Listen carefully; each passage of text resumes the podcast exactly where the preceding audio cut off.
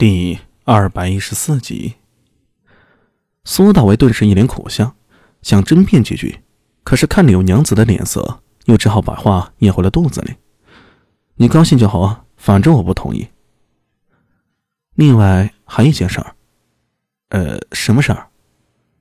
阿米，这次出去你别再做不良人了。呃，为什么？不为什么，不许做就是不许做。柳娘子的态度很坚决，让苏大为不敢反驳。好好好，等出去了再说吧。再说了，我现在也算是有污点的人了，估计衙门也不会再用我了。只是不做不良人，咱们做什么呢？娘啊，不是我不想做不良人，有这么一个差事儿，至少能保家里的平安呢。你好好的，一切都会平安。柳娘子厉声喝道。苏大为不敢说什么。闷着头，把一锅豆腐羹和十几个包子吃得一干二净。看着他吃完了，柳娘子也准备走了。啊，对了，娘，一会儿出去啊，到鬼叔那边一趟。做什么？黑三郎和小玉都在那边。另外，我还救了一个女娃娃，名叫聂苏，非常可爱。娘去的时候也顺便看看她。鬼叔人是好人，但是他一个大老爷们儿，也没有家室，我怕他照顾不好聂苏。柳娘子连连咂舌：“你连自己都照不过来了，还关心一个素未平生的女娃子？我看你呀，就是吃饱了撑的。”苏大为嘿嘿笑了，没有反驳。柳娘子收拾老餐具，起身离开，把柳娘子送走。苏大为又回到了囚室里，他的心思突然间有点乱了。明空希望他能够继续做不良人，等待机会，可老娘却不想他再继续做不良人了。担心他的安危，一个是他的至亲，也是他在这个世界最为亲的人；另一个呢，则是他一直寻求的金大腿，前程贵妇就在他身上。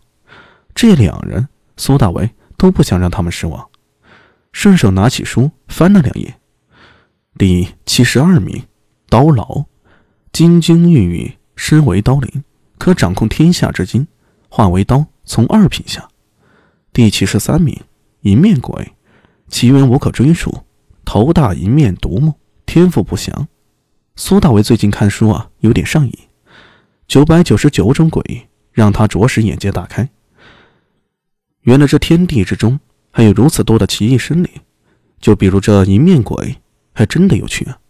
其他鬼要么是毫无记录，要么是记录详细，偏偏这一面鬼记载的文字实在是模糊。天赋不详，却排名不低。比幻灵的排名还高，但却不知道他的能力。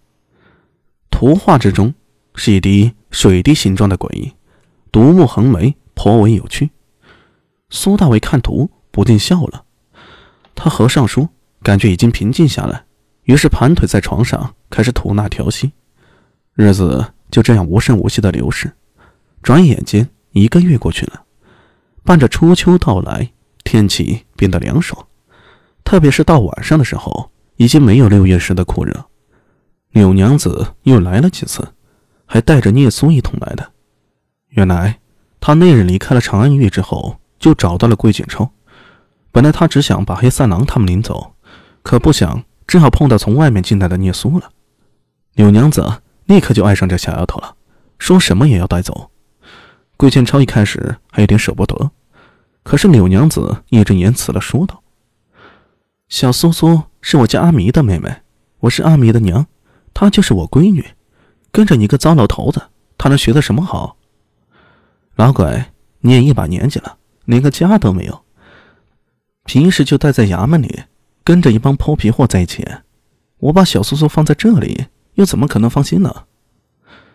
柳娘子从来是嘴上不输人的，桂建超虽有不舍，但也抵挡不住柳娘子的唇枪舌剑。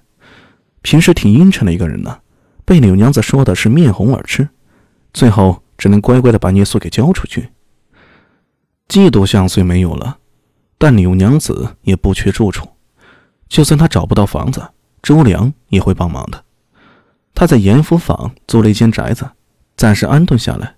房子不大，就两厢，比之前嫉妒相的房子啊要小了很多。但是对于柳娘子而言，房子足够了。他和聂苏住了一间，留了一间房给苏大为，日子略显清苦，但他非常开心。至于洪亮，自离开昆明之后，柳娘子就和他分开了。听说他去了万年县，找狄仁杰的朋友借住。反正洪亮身上不缺钱，也不需要柳娘子去操心。他现在关心的只有两件事儿：一件事，苏大为什么时候能出狱；另一件事就是等长安县分房子了。为了这个事情啊，但是操碎了心，每天都去县衙打听